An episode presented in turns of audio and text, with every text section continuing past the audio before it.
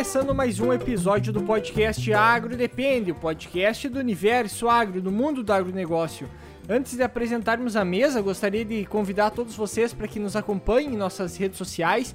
A gente gosta de ressaltar isso até porque tem muitas pessoas que nos escutam aqui no podcast e não nos acompanham lá no Instagram e como vice-versa, também tem muita gente no Instagram que não nos acompanha necessariamente aqui no podcast. Então nos acompanhe aí nas redes sociais para estar tá acompanhando aí todo todo o conteúdo que a gente vai disponibilizando para vocês, saber quando tem episódios no novos. A gente também vai estar tá retornando aí com os episódios agora dos essenciais aí, que também é uma forma de absorver e, e, agregar conhecimento de uma forma um pouco mais prática.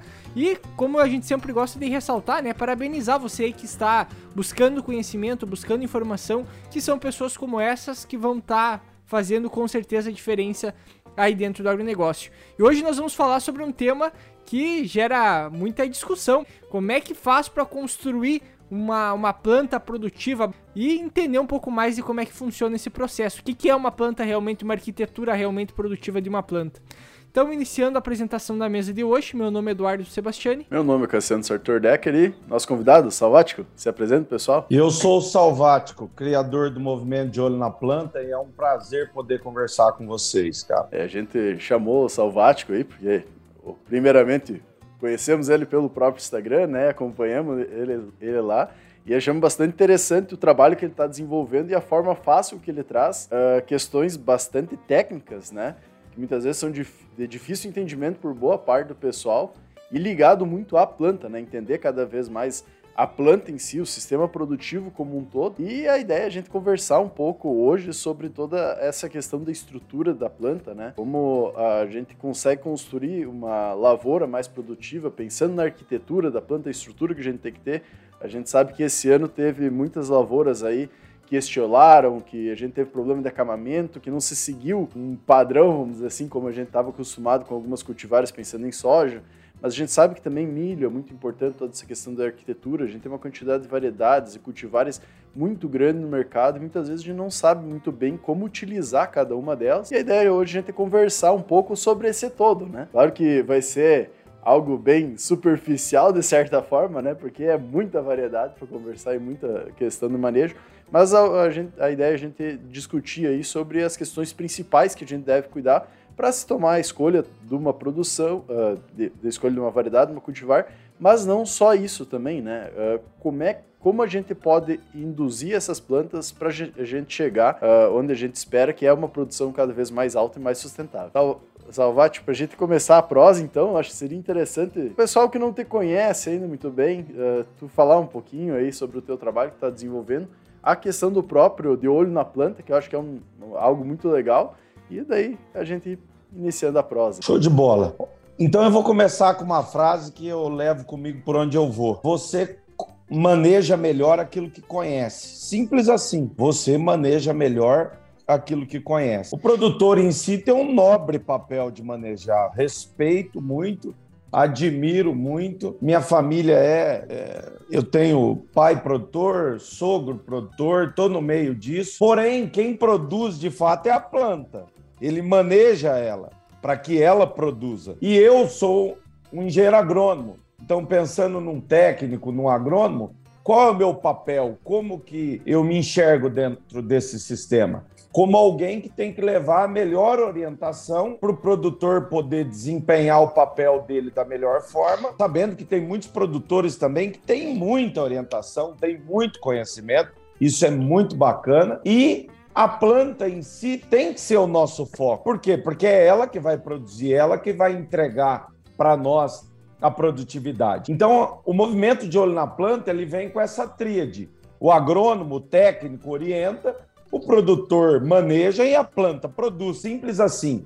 E como que eu vou tirar o máximo produtividade de uma planta se eu não conheço ela? Se eu não entendo exatamente como ela funciona, se eu não conheço as fases da vida dela, se eu não sei identificar as partes dela. Enfim, é, essa é a minha pira, me permita dizer dessa forma. De maneira bem simples mesmo, né? Essa é a minha pira. É entender cada vez mais de planta, trabalho especificamente com soja e com milho, para poder ajudar o produtor a desempenhar o trabalho dele da melhor forma e assim a gente poder, de fato, ter um ambiente produtivo, uma planta, uma lavoura produtiva. Outra coisa que eu comento muito: o que é uma lavoura produtiva? Simples, é um conjunto de plantas similares e produtivas. Então, para que eu tenha uma lavoura, uma população que me entregue resultado, eu tenho que estar de olho em cada uma das unidades. Quem Quais são as unidades? As plantas, cada uma delas. Então, essa é a minha pira, é assim que eu entrei para a rede social, trazendo essa visão, criei esse movimento com o objetivo de contribuir,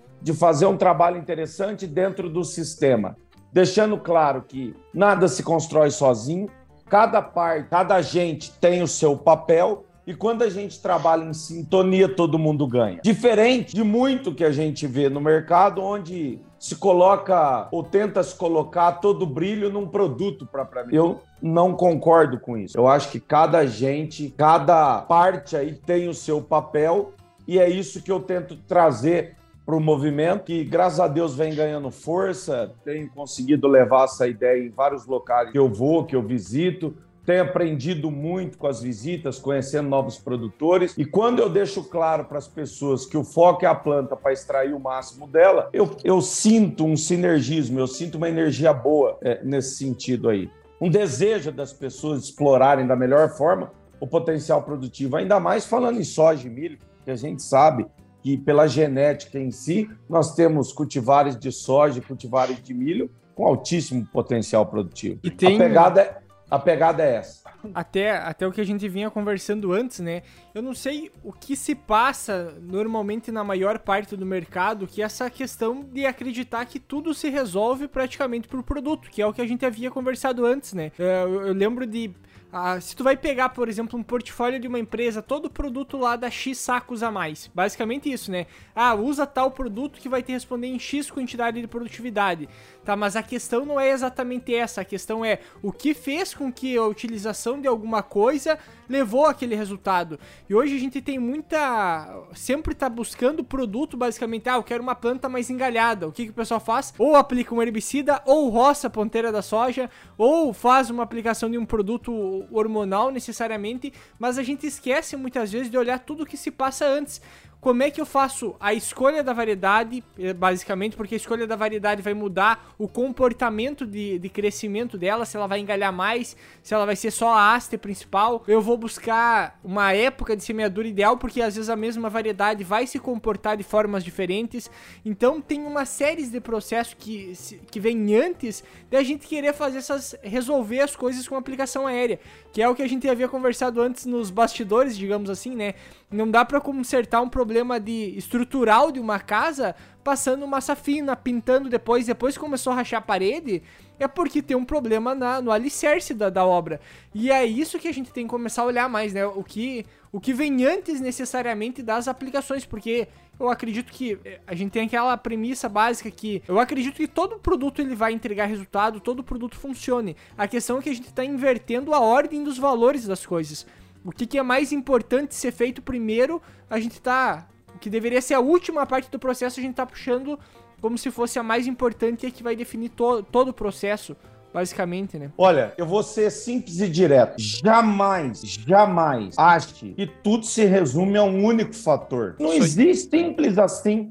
Não existe isso. Cada etapa, cada gente tem o seu papel dentro do sistema produtivo. Isso é fato não se discute. Aliás, aproveitando aqui, eu estou trabalhando agora para lançar em breve um curso meu e, e, o que eu quero fazer nesse curso? Trazer a minha visão sobre as coisas. Não significa que ela é melhor ou pior que a de outra pessoa, mas eu tenho a minha visão baseada na minha experiência e no que eu aprendo no meu dia a dia. E eu quero trazer isso para esse primeiro curso que eu vou lançar. A forma de enxergar, de olhar para a planta, de olhar para o sistema. É, pegando o gancho do que você acabou de falar, meu amigo, como, como eu vou pegar uma lavoura depois de estabelecida, e vamos imaginar que ela tenha problemas sérios de estabelecimento, ou foi feito um posicionamento errado de um cultivar ou qualquer coisa assim, e vou imaginar que eu vou resolver tudo isso com uma aplicação feita via Folha. Eu não acho justo fazer isso e comunicar isso. Agora, vamos lá, eu posso dizer, olha, diante do que eu estou vendo aqui, existe uma possibilidade de uso dessa tecnologia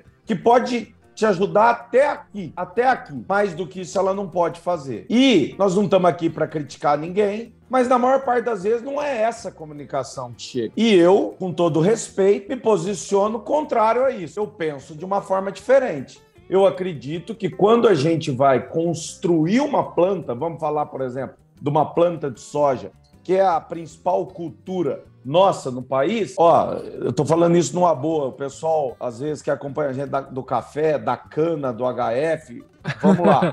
é numa boa, tá? Mas a soja tem uma grande relevância, ainda mais falando aqui no nosso mercado brasileiro. Eu, quando eu penso em construção e arquitetura, eu penso em sistema.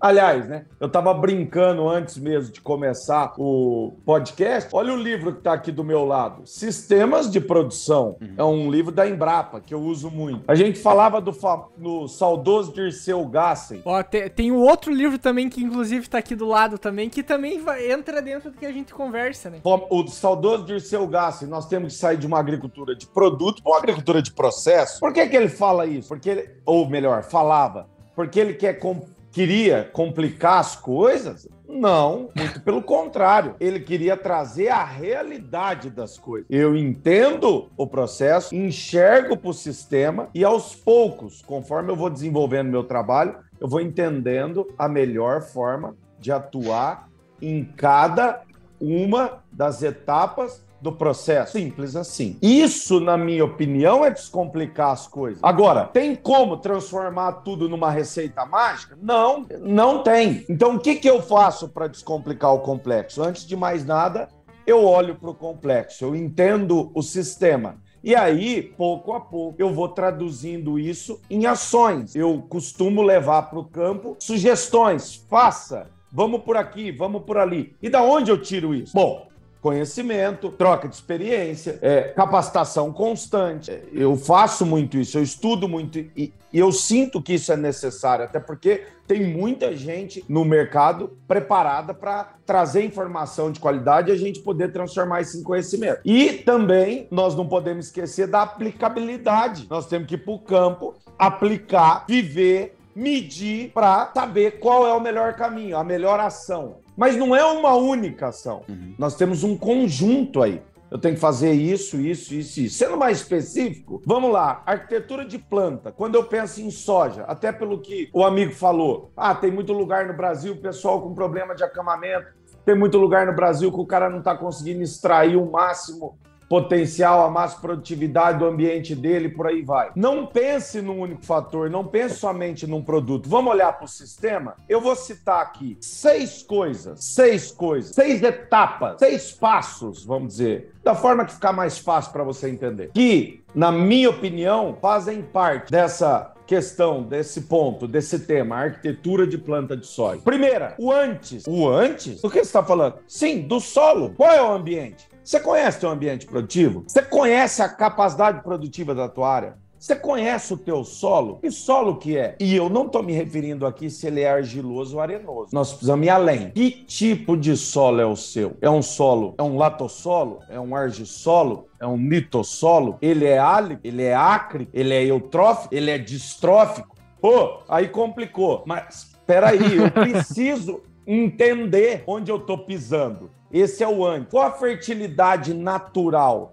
Como que está o meu perfil de solo? Porque tudo isso vai influenciar diretamente no desenvolvimento da planta. Dependendo do ambiente que eu tenho, do sistema de produção que eu tenho, a minha planta pode ser estimulada a viçar falando de maneira mais simples. E aí, dependendo do que eu aplico na base, por exemplo, do tipo de fertilizante que eu uso, da quantidade que eu uso, da forma como eu aplico esse fertilizante, eu posso estar contribuindo ainda mais pela viçar, vamos falar assim. Então, a gente não tem muito tempo e não vai entrar muito no detalhe do ambiente de produção, mas eu preciso deixar aqui como um passo esse ponto. O antes. Pulo para qual passo seguinte? Na minha forma de pensar, na minha visão de sistema, para a época de plantio. Você tinha falado agora há pouco. A época de plantio influencia significativamente Tem. no porte, no porte de planta. Ah, mas eu não consegui plantar na época adequada. Eu sei, às vezes não é possível. Por quê? Porque nós vivemos uma indústria céu aberto. Porém, eu preciso ter isso no meu radar, dentro do olhar para arquitetura, do olhar de arquitetura dentro desse sistema, época de plantio é algo que precisa ser levado em consideração. E, e, tem, tem, um outro, tem um outro ponto até que talvez a decisão dele se dá antes até do que a época. A decisão é antes, mas ele está junto com a época de semeadura, que é a questão de espaçamento e população. E é um outro fator. Se eu vou definir muitas vezes aquele espaçamento e a população que eu vou estar. Tá... O espaçamento dificilmente vai mudar, né? Mas geralmente o pessoal tem uma variação da população que é trabalhada. Tem gente que trabalha com uma população mais alta, outros com uma população menor, e isso influencia diretamente o tipo de planta que eu vou ter. Se eu encher de semente, automaticamente eu vou ter plantas com uma, com uma haste principal mais predominante do que uma planta mais engalhada. E também não necessariamente. Então, mas são coisas que vão estar tá entrando dentro da ideia de construção de planta também. Com certeza, eu já vou chegar nesse ponto aí. Já vou chegar. Tá. Com certeza essa parte que você citou é, tá dentro dos seis pontos. Eu só quero, antes mesmo de entrar nessa parte da semeadura, da distribuição espacial em si, na questão do cultivar. Escolha do cultivar. Conhecer o cultivar. Você conhece o cultivar que você planta? Eu ando por aí, em vários locais do Brasil, e pergunto isso numa boa. Você conhece o cultivar que você planta? Ah, eu conheço, já plantei ele um ano, dois anos, três anos. Não, não. não. Não é isso que eu estou perguntando. Eu estou perguntando, você conhece? Fala um pouco para mim sobre ele. Quer ver um exemplo prático? Aí não é nem de soja, é de milho. Teve uma experiência que eu vivi que me marcou muito. No momento da colheita, o produtor mudou a altura da plataforma durante uma colheita dele de milho verão, porque ele percebeu que numa altura X o milho produzia mais do que numa altura Y. Isso é conhecer o cultivar. É ter um olhar clínico, entender a melhor forma de extrair o potencial. Altura de plataforma no momento da colheita? Sim, eu vivi essa experiência. E eu vou contar, é uma das coisas que eu quero contar no meu curso, quero explicar como isso aconteceu, o que eu aprendi, dar mais detalhes. Mas eu não. Só de você falar, eu lembrei, só da gente discutir aqui de conhece o cultivar planta, é conhecer em profundidade. Eu estava esses dias no MS com um grupo de produtores, uma experiência muito legal que eu tive. Vamos lá! Aonde está a tua produtividade nesse cultivar que nós estamos avaliando agora? Ah, eu acho que está no meio. Não, peraí. Você acha ou tá? A gente fez uma avaliação. Tantos por cento no baixeiro, tantos por cento no terço médio, tantos por cento no terço superior. Como são as vagens do baixeiro? Como são as vagens do terço médio? Como são as vagens do terço superior? O que, que eu estou querendo dizer com como são as vagens? Quantos grãos nós temos na média por vagem? Como é a configuração dessa planta? Quantos nós férteis ela tem na haste principal? Quantos nós férteis ela tem nos ramos laterais? Isso é conhecer planta. E, poxa, tem como você conhecer. É só ir para o campo e ficar de olho nela, de olho na planta, avaliar, acompanhar. Simples assim. Aí, na sequência desse raciocínio, eu entro sim em distribuição espacial.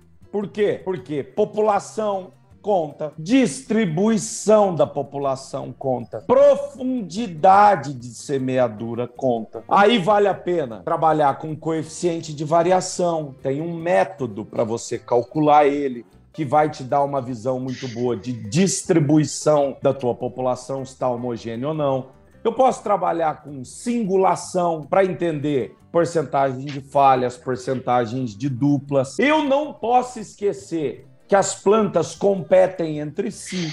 Às vezes eu fico olhando para o mato. Mato competição. Tudo bem. Porém, saiba, uma planta de soja compete com a outra por água, por luz, por nutrientes. Então eu também preciso olhar para esse ponto. Tudo isso eu incluo dentro do raciocínio de distribuição espacial. Quando eu falo de distribuição espacial, eu estou pensando em vários elementos. E aqui eu estou resumindo, simplificando nesse termo. Ok. E o clima? Só deixa eu terminar os seis, depois eu acho que é legal a gente voltar e fazer as inserções. E o clima vai influenciar? É óbvio que vai. Só que o clima você não controla. Então você sabe que ele vai influenciar na arquitetura, ok. Porém, você não controla ele. Então você vai ter que observar. vai ter que ir aprendendo com o tempo, vai ter que calibrar o olho em fenótipo. Uma coisa é o que a semente traz no DNA dela.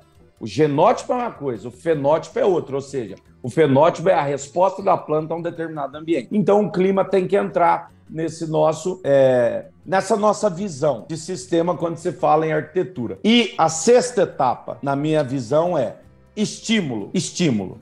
E aí, sim, entra uma determinada tecnologia que eu possa aplicar, seja um herbicida, seja uma roçada, seja um biorregulador, enfim, uma estratégia, uso de tecnologias aplicadas via folha. Com qual, com qual ideia, com qual intenção? Estímulo na hora certa. Por que na hora certa? Porque tem a hora certa de aplicar. E eu tô vendo Brasil afora produtor usando produto errado na hora errada. Eu não estou criticando ninguém, mas eu estou vendo muito isso acontecer. Recomendação de produto, que daí eu estou dizendo ativo, que pode até ser certo, mas na hora errada. Isso pode gerar outros problemas para a lavoura do produtor. Então, assim, quando eu olho para os seis pontos, entender de ambiente, olhar para o antes, época de plantio, cultivar, distribuição espacial, clima e estímulo, eu estou muito mais preparado para construir um ambiente produtivo, uma lavoura produtiva, manejar arquitetura. Poxa, Salvac, mas você fala que você descomplica o complexo e traz tudo isso?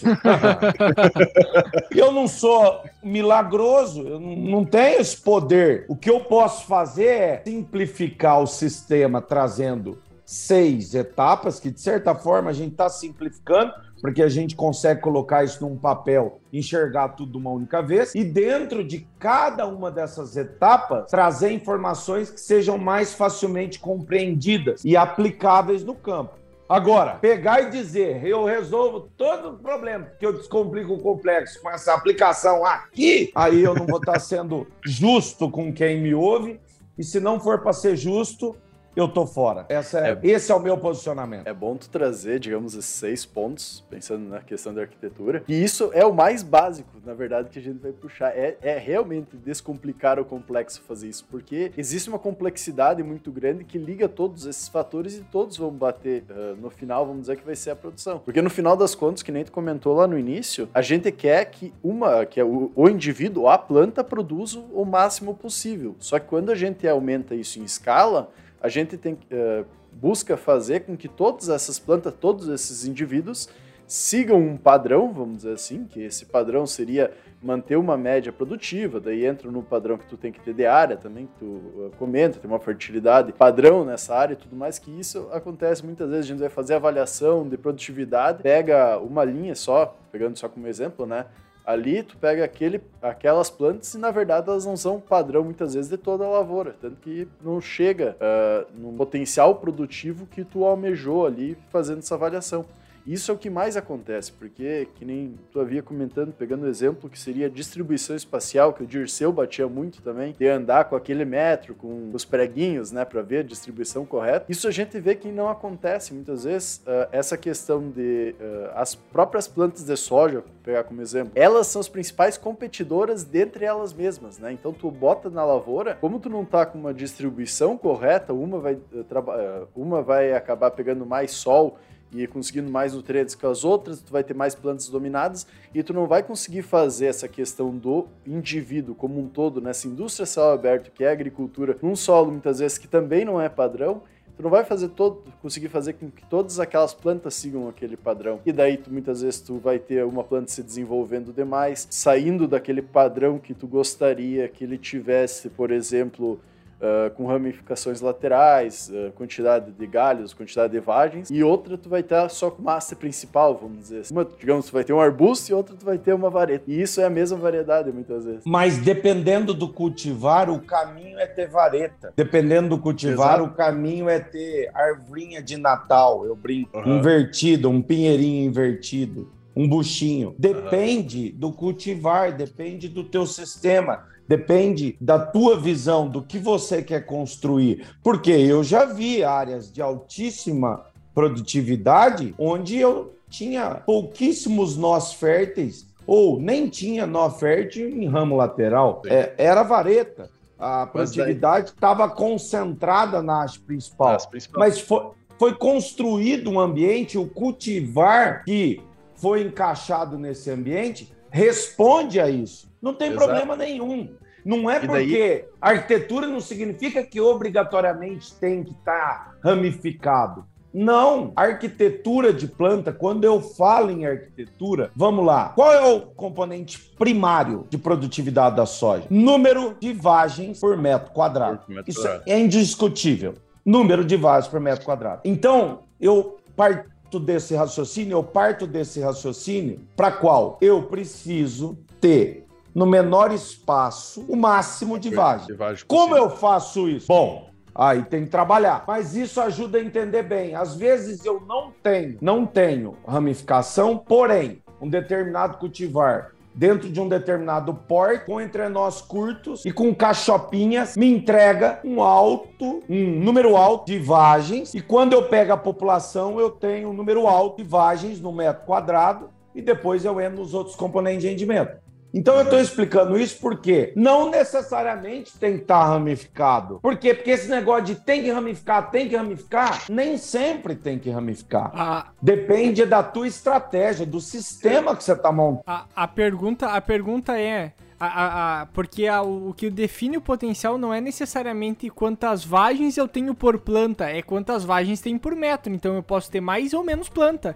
Aí é uma questão de como eu consigo chegar nesse número com maior facilidade. E aí vai depender muito da variedade, do ambiente e tudo que isso foi comentado, né? Tem um trabalho, que... inclusive, naquele livro de Ecofisiologia Vegetal, que mostra uhum. 1.305 áreas, um trabalho feito por 10 anos, que eles mostraram pelo banco de dados que o componente que mais limita a produção é número de vasos por metro quadrado. Aí eles até mostram através de um esquema. Bom, se você tem menos que isso, você está desse lado. Se você tem mais que isso, você partiu para o outro lado. Ué, mas só isso resolveu o problema? Não. Aí depois vai entrar peso de grãos, vai entrar número de grãos por vagem, são os outros componentes. Agora, da onde parte? Do número de vagens por metro quadrado. Eu não estou falando de vagens por planta, como você falou muito bem. É por metro quadrado, é por área. O que, que é um hectare? 10 mil metros quadrados. O que, que é 100 sacas por hectare? 100 vezes 60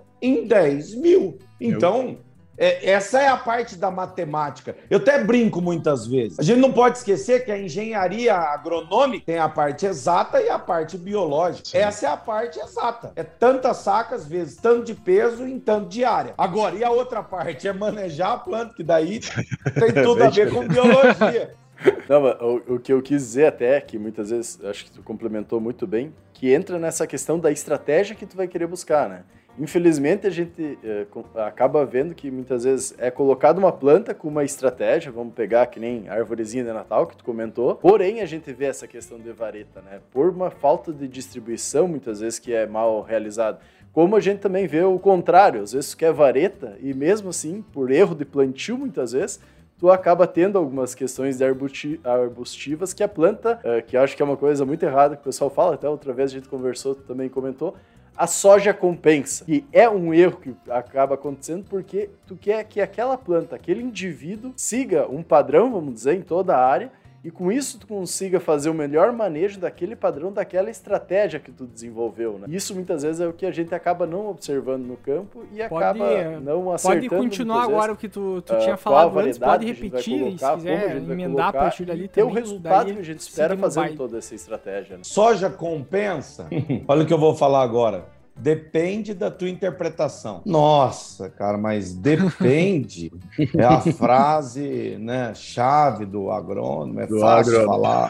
Sim, depende da tua interpretação. Quer ver só? Se você estiver enxergando compensação como plasticidade fenotípica, às vezes você vai falar, compensa. O que, é capacidade fenotípica? É, o que é plasticidade fenotípica? Vamos falar de maneira simples. Eu pego uma planta de soja, isolo ela, ela vira um monstro, né?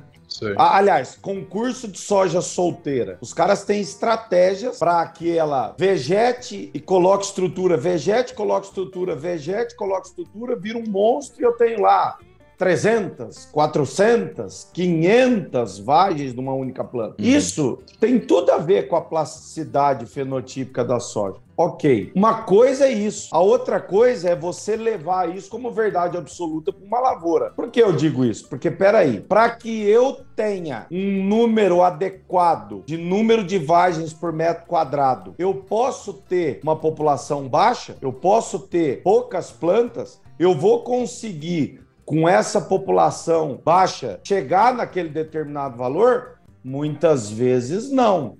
Então, por essa visão, eu não posso dizer que soja compensa. O que eu tenho que entender é assim: se o meu objetivo, se eu puder transformar numa matemática simples, é conseguir atingir Vamos lá, 1.700, um número hipotético, vagens por metro quadrado, com peso de 190 gramas, peso de mil grãos, com média de 2,2 é, 2,2 grãos por vagem. Esse é o meu objetivo. Eu vou conseguir isso como? Bom, com esse cultivar eu vou precisar ter lá uma população de 10 plantas em 45 centímetros de espaçamento, que vai me dar uma população por área. E aí, você ficou com duas a menos, vai produzir menos? Na maior parte das vezes eu digo que vai. Por quê? Porque existe uma população ótima, existe um número adequado. Isso é pesquisado. Se não fosse, as cultivares não tinham recomendação. Sim. O cara trazia ela e falava: planta do jeito que você quiser.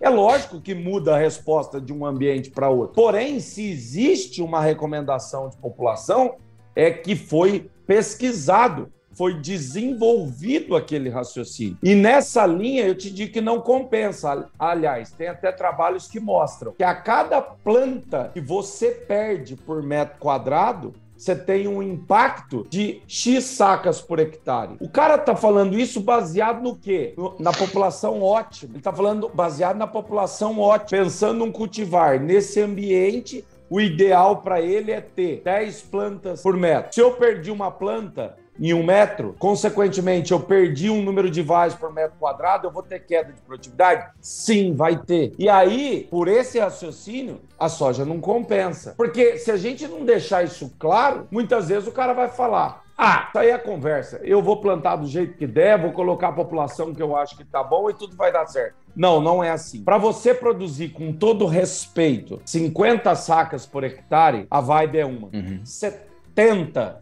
a vibe é outra. 100, a vibe é outra. Eu não estou dizendo que o cara que produz 100 é melhor que o cara que produz 50. Dependendo do ambiente que ele está, o produtor de 50 sacos por hectare é um, é um rei, ele tira leite de pedra. Dependendo do ambiente que ele está, produzir 100, ele tira leite de pedra. Tudo depende do ambiente. Por isso que eu sempre falo, conheça a capacidade produtiva da tua área. Atinja a máxima produtividade de acordo com as condições que você tem. E não é porque você colheu 50 e o outro colheu 100 que necessariamente ele é melhor que você. Isso fica para um outro dia, para uma outra discussão. Mas eu não posso deixar de citar isso para reforçar. Soja compensa dentro desse raciocínio de número de bases por metro quadrado? Na minha opinião, não. Porém, se eu pensar numa planta isoladamente, se eu tiver um problema, por exemplo, uma catástrofe acontecer na tua área, reduzir por ação do clima, por uma chuva pesada, por coisas que a gente sabe que ocorrem no campo. Acontecer de você ter uma população, ficar com uma população mais baixa, você vai obrigatoriamente ter que é, replantar por isso? Em alguns casos, não. Você vai conduzir a lavoura e vai até atingir um bom resultado. Agora, o que você não pode pensar é: poxa, aconteceu isso comigo, então significa que esse é o caminho. Calma, o caminho não é esse. Você não começou para ter isso aqui. Aconteceu e aí você adaptou o teu manejo. E adaptação é algo que a gente tem que fazer com frequência. E aí você tem que estar de olho na planta, de olho no sistema e aplicando conhecimento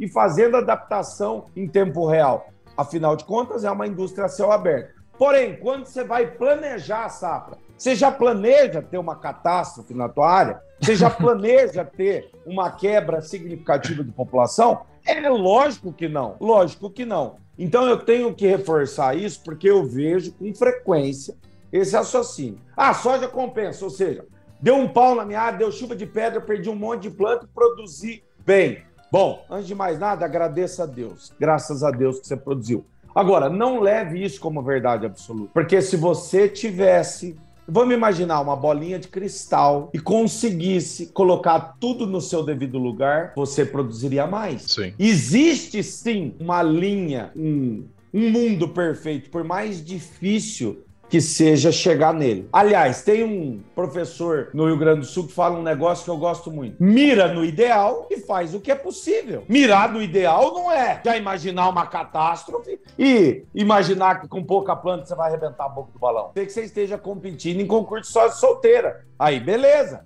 Agora, lavoura, talhão, não é concurso soja solteira. Então você tem que ter população, você tem que ter uma série de coisas para quê? Para você atingir o valor X, Y e Z. Do que eu estou falando? Dos componentes de rendimento, para lá no final você conseguir levar, tirar essa, essa massa de grãos pesada da tua área e colocar dinheiro no teu bolso. Agora, é fácil fazer isso? é lógico que não. Lógico que não. O que não dá é, ah, porque não é fácil, então eu vou achar um milagre. Não, eu tenho que olhar para o sistema. Eu até acho que a gente não devia estender muito. O grande objetivo aqui hoje, eu acho que é plantar a semente. A gente falando de arquitetura de planta, é deixar a mensagem. São seis pontos, são seis passos. Olhe para eles. Sai a partir daqui, desse momento. Se você está escutando nós, está prestando atenção, eu espero que esteja, né? Que a gente está aqui, de fato, para ser ouvido, para levar algo legal para você que ouve a gente agora. Observe como as pessoas lá fora estão manejando esses seis pontos. Olhe para você mesmo, analise como você enxergava arquitetura antes e como você enxerga agora. E simplifique o sistema, se você quiser fazer isso, olhando para ambiente, época, cultivar, distribuição, clima e estímulo. Agora, é uma visão, é uma forma de enxergar. E o que vem depois? Trabalho, olhar clínico, evolução diária. Não tem outro jeito. Olha o algodão Olha o que, que os caras fazem no algodão. O cara regula crescimento de algodão com pegamento de estrutura reprodutiva. Por quê? Porque existe uma competição por energia. Ele trabalha a planta dele para que ela tenha maior pegamento de estrutura, Consequentemente, a planta vai drenar energia para essa estrutura e vai faltar energia para crescer. O trabalho, o mapeamento que é feito no algodão é diário, porque ele é uma cultura perene e você quer colher ele como uma cultura anual. Ou seja, você tem que ter um nível de cuidado absurdo. Poxa, se é feito isso no algodão, por que, que nós não podemos entender um pouco mais disso e tentar adaptar para a soja? Dentro das nossas possibilidades. Vou citar outro exemplo. Olha o que, que os caras fazem em cana. Os caras trabalham com cultivar de acordo com o ambiente de produção desde 1980. Nós estamos em 2023 e você, na maior parte dos lugares que você vai, o cara não sabe nem o tipo de solo que ele tem. Ué, mas então como que nós vamos é, trabalhar raciocínio de ambiente de produção se eu não tenho visão de zona de manejo? Olha, eu vou falando aqui, vai surgindo um monte de coisa na minha cabeça, é normal, a viagem é essa. Só que o resumo é, os seis pontos precisa ficar no teu radar para que você possa enxergar a arquitetura de uma forma diferente. Entender a complexidade que tem nesses seis pontos, né? Até pegando mais um exemplo, trazendo para cultivar, a gente vai pegar, uh, sempre falam da alta produtividade, por exemplo, que a gente tem no milho nos Estados Unidos, que é um, um negócio totalmente diferente, mas que, que é muito visado lá, por exemplo, quantidade de plantas produtivas uh, por hectare, assim, por metro quadrado. Então, tu aumenta a quantidade de plantas, tu tem uma planta com uma arquitetura específica de milho, por exemplo, que tu consegue botar uma quantidade muito grande de planta, ela consegue pegar a incidência solar, fazer a fotossíntese mesmo com essa grande quantidade de planta, geralmente com um tamanho menor dessas plantas, mas que conseguem colocar uma quantidade gigantesca né, uh, de amido, assim, no próprio milho, conseguir produzir uma quantidade muito grande de grãos. E aí entra muitas vezes que a gente acaba não vendo aqui. Tem alguns trabalhos que trazem a questão de população que tu vai botar de soja, dependendo do, da produtividade possível que tu tem eh, no solo, digamos, eh, por fertilidade e tudo mais, mas muitas vezes também não é observado outros fatores que podem estar incluindo isso. Eu acho que essa tua abordagem dos, dos seis pontos é muito importante e muito interessante da gente observar, porque tá linkando tudo isso. Não vai poder pegar só a fertilidade como um, uh, algo para te nortear em quanta população tu vai botar, em qual estratégia tu vai fazer. É um complexo de tudo isso e vai tornar aquele resultado possível. Como, como diz o como diz o Cortella lá, faça o seu melhor com as condições que tu tem, né? Então, É, é, é, basicamente esse o princípio. Só que quando a gente fala, agora voltando, assim, quando a gente fala Atinja sobre. Atinja a máxima produtividade de acordo com as condições que você tem. Exato. Ou, é, vamos ter que pagar um hot pro Cortella. Mas quando, quando tu pega, por exemplo, assim, ó, população de. População, basicamente, que eu vou estar trabalhando na área. Geralmente, como é que eu vejo, às vezes, alguns produtores fazendo? Ah, eu salvei uma semente aqui em casa, vou pegar essa semente salva, não sei se ela vai germinar bem, não sei qual é o vigor. Não sei se ela tem doença ou se não tem, eu faço meu tratamento dentro de casa e planta semente.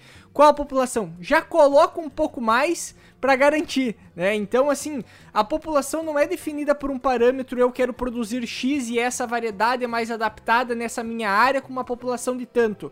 Não, eu tenho uma semente que eu não sei se ela é boa, se ela não é, eu não sei como é que ela vai responder no campo, eu não sei se ela tem patógeno junto com ela ou alguma coisa que vai me fazer perder stand de planta, então eu vou ter que aumentar a população para garantir isso. Ou seja, são premissas erradas que a gente, a gente busca para ah, para se buscar essa produtividade mais alta. Ou seja, a gente não olha. A gente basicamente define assim algumas coisas. A população ideal é X. Só que não se trata da população ideal que é universal. A, a, o, dizem que a gente, depois de adulto, né, tem mais dificuldade para aprender inglês. Por causa disso, a gente tenta buscar sempre correlação. Coisas que explicam ou que identificar padrões, né? E aí quando a gente pega, por exemplo, uma população de planta, é um exemplo de buscar um padrão. Quero buscar um padrão que seja adaptável para qualquer condição. E o fato de eu precisar estar de olho na planta é basicamente que aqui nesse podcast o cara não vai ter esse entendimento, ele vai ter que ir na lavoura, ele vai ter que olhar a planta, saber interpretar isso para conseguir ter experiência e um dia ele chegar nessa conclusão, nesse entendimento. Ou seja, é uma caminhada, não vai ser simplesmente de uma hora para outra que tu vai entender isso e deu, né? Exato. É uma construção. Aliás, né, se a gente tivesse o poder de, num podcast como esse, trazer essa receita, é, aqui eu seria o Eduardo Gates, aí teria o, o, outro Gates, o outro Gates, a gente estaria Sim. pau a pau com o Bill Gates lá. Tô fazendo uma brincadeira, mas, pô, é, estaria multimilionário. Peraí, peraí, peraí. É, não é por aí. Se o cara fala para mim, eu não sei é, o cultivar, eu não sei estender essa ou não, eu não sei a germinação, eu não sei o vigor, e ele fala para mim, eu falo, e eu não sei quanto você vai produzir. Ué, como que você não sabe? Ué, como que eu vou saber? Agora, eu condeno quem faz isso? Sinceramente, não. Desde que o cara olhe para mim e diga, é assim que eu vou pro jogo. Ué, uma escolha, vá, deu certo, parabéns para você. Agora, a questão é, tem que ter consciência. O que que eu falo? É porque eu falo isso, tem que ter consciência. Bom, você tem que ter consciência que por você não saber isso, pode acontecer isso isso, isso. Por você não saber isso, pode acontecer isso isso, isso. E por você não saber aquilo outro, pode acontecer isso, isso, isso. Ok. Você tem essa consciência? Tem. Você vai entrar no jogo mesmo assim? Vou. Ok. Parabéns para você. Joga o jogo. Não tem problema. Agora a questão é: eu faço errado esse, isso, isso e aquilo, e quero brigar depois porque eu não atingi o resultado tal. Ah, cara, aí não vai. Eu hoje, eu tenho um pezinho básico, 115 quilos. Aí eu vou me revoltar que eu não consigo jogar bola e ser igual o Cristiano Ronaldo. Mas, pô, cara, ele não leva a mesma vida que eu. Ele não faz as cagadas que eu faço. Ele não é sedentário igual eu sou. E aí, só porque eu decidi ser ele ou você? Não, né? Não. Agora, tem algum problema em não ser ele?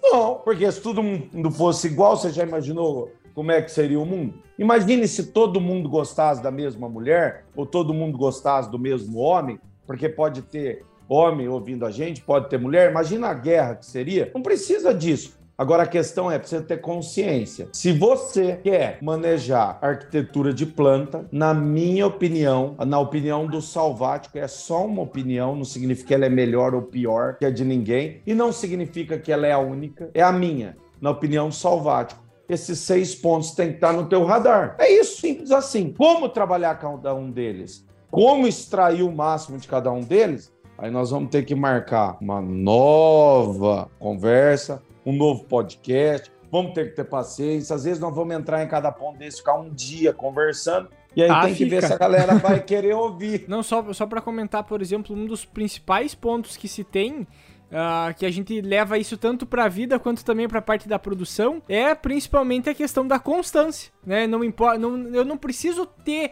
todo, toda a safra eu acertar no olho da mosca maior produtividade tá sempre batendo esse recorde. Eu tenho que ver a, a necessidade, a condição do ambiente que eu tenho para aquele momento e manter isso, por exemplo, num ano que é um pouco mais seco, num ano que é mais chuvoso, eu manter uma constância de produtividade, que isso pro meu negócio é muito mais vantajoso do que ter um ano tu produzir muito e no outro ano tu errar muito feio. Então manter uma constância nesse, nessa produção é o mais importante, né? E acho para a gente ir para os finalmente também, é importante a gente trazer, fazer o que está no nosso alcance, que foi comentado. Tipo, a gente vai analisar o ambiente, a gente entende um pouco o ambiente, mas a gente muitas vezes não vai ter uh, uma planificação dele, o entender ele nos seus mínimos detalhes, então vai ter um pouco de alteração nessa questão. A, gente, a questão de clima é uma coisa que não tem como a gente mexer, então não está nas nossas mãos, vai de nós buscar as ferramentas para tentar entender ele e tomar a melhor decisão possível. Mas o que está na nossa mão, que entra muitas vezes, a questão da cultivar, a época de plantio, os estímulos, então as ferramentas que a gente pode trabalhar, estímulos à distribuição espacial, que é algo muito importante que muitas vezes é deixado de lado, é tudo coisa que a gente pode trazer e desenvolver dentro da porteira para a gente conseguir atingir os melhores potenciais. Atinja a máxima produtividade de acordo com as condições que você tem. E agora eu vou colocar um aditivo nessa frase, baseado no que foi falado aí agora há pouco. É a máxima produtividade econômica. Tem que ser viável. Por quê? Produzir um monte e não sobrar nada, Está produzindo para quem? Aí entra, tem que ser viável, ou seja, a máxima produtividade econômica, e a palavra estabilidade é a que faz o meu olho brilhar. Essa eu lembro do papai desde molequinho, meu pai me dizia: Filho, agricultura, ele mexe com boi também. Não é um ano só. Ah, eu vendi é, um, um, um lote meu aqui por tanto e fiquei multimilionário. Eu vendi aqui aquela, aquele meu rebanho, portanto, fiquei milionário. Não sei. Às vezes você ficou milionário num ano e no outro você deixou de ser.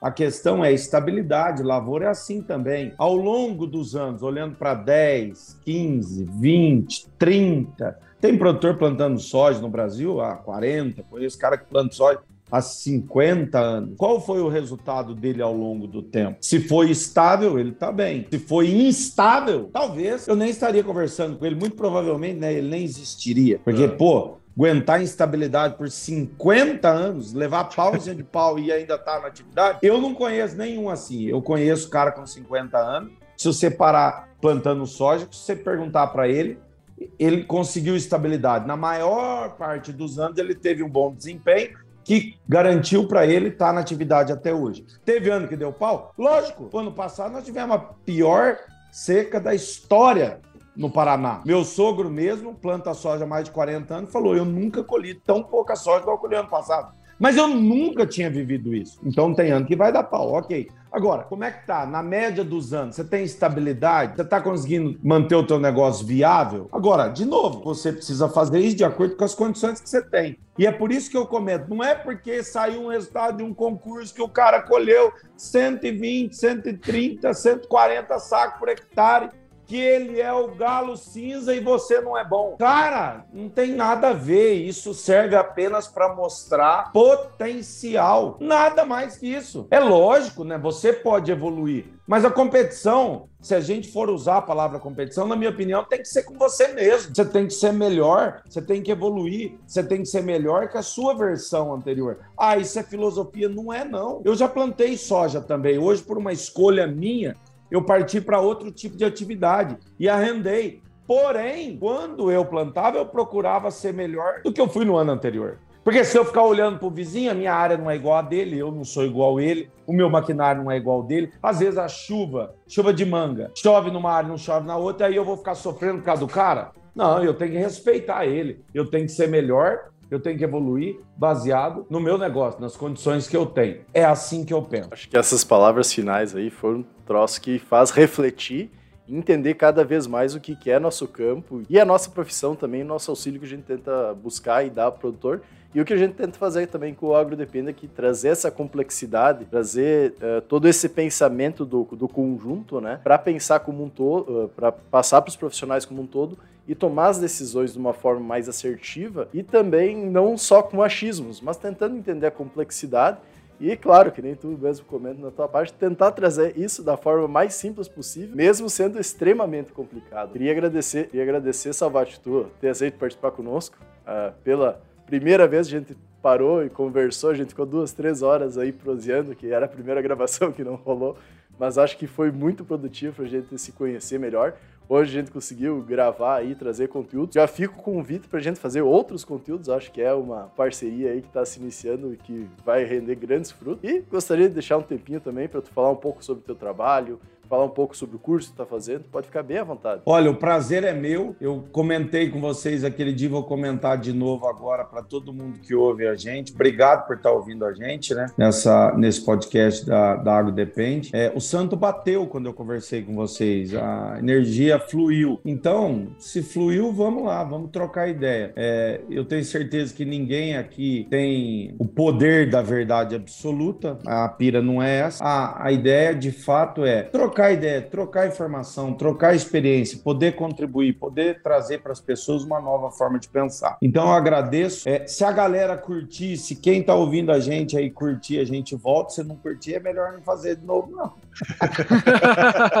e, a, e, aí é o seguinte: é, da minha parte vai ser bem rápido. Eu estou prestes a lançar um curso, estou estudando isso da melhor forma, porque eu quero é, iniciar um trabalho nessa linha de trabalhar com curso, trabalhar é, aprendizagem para poder levar a minha opinião, minha forma de pensar para as pessoas, com o intuito de transformar, é, levar algo que faça com que o outro seja ainda melhor, imaginando que ele já é bom. Eu vou tentar fazer isso, sou muito sincero, vou tentar. Se eu vou conseguir ou não, é o tempo que vai dizer. Agora, eu tenho estudado. Mas já tenho, consegue. Eu, eu, tenho tentado da melhor forma é, aprender e tal para contribuir com os outros, deixando bem claro que eu não quero mudar ninguém e nem tenho esse poder. Eu quero aprender e contribuir. Essa é a minha pira.